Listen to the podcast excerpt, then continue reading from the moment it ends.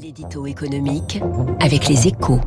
Bonjour François Vidal. Bonjour Gaël. Vous êtes le directeur délégué de la rédaction des échos. C'est donc un coup de froid sur la croissance mondiale. C'est la une des échos ce matin au lendemain de la publication de prévisions économiques du Fonds monétaire international, particulièrement pessimiste pour 2023. François. Oui, la tempête approche et elle sera violente. Hein. C'est en résumé ce qu'anticipent les experts du FMI pour l'économie mondiale. Une véritable douche froide, hein, alors que l'activité résiste plutôt bien pour le moment. Mais l'accumulation des chocs majeurs que représentent la flambée de l'inflation, la guerre en Ukraine et la pandémie, toujours menaçante en Asie en particulier, ne laisse guère d'espoir sur le scénario des prochains mois. Pour le FMI, pas de doute, le coup de frein sera très fort dans chaque grande zone économique, très lié aux conséquences des ratés de la stratégie zéro Covid en Chine. Il résultera aux États-Unis de la poussée de l'inflation qui réduit le pouvoir d'achat des ménages et contraint la Fed à relever ses taux d'intérêt à marge forcée.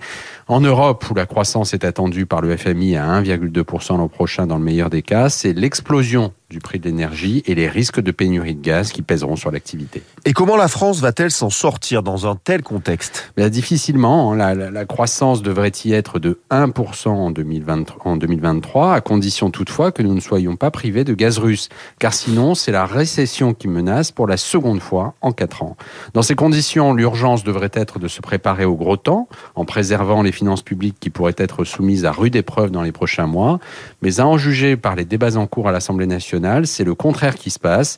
Chaque jour ou presque, les députés imaginent de nouvelles dépenses, avec ou sans l'accord du gouvernement, comme si le sévère ralentissement économique qui s'annonce ne nous concernait pas. Dans ces conditions, le retour à la réalité s'annonce brutal et il pourrait bien avoir lieu dès la rentrée. Merci beaucoup François Vidal. Coup de froid sur l'économie mondiale, c'est donc à la une de votre journal Les Échos ce matin, à vos kiosques, à vos tablettes. Il est quasiment 7h15 dans un instant l'invité de l'écho d'Éric Cuoche ce mercredi. Il reçoit Christian de Boissieu, le vice-président du Cercle des économistes, le meilleur de l'économie.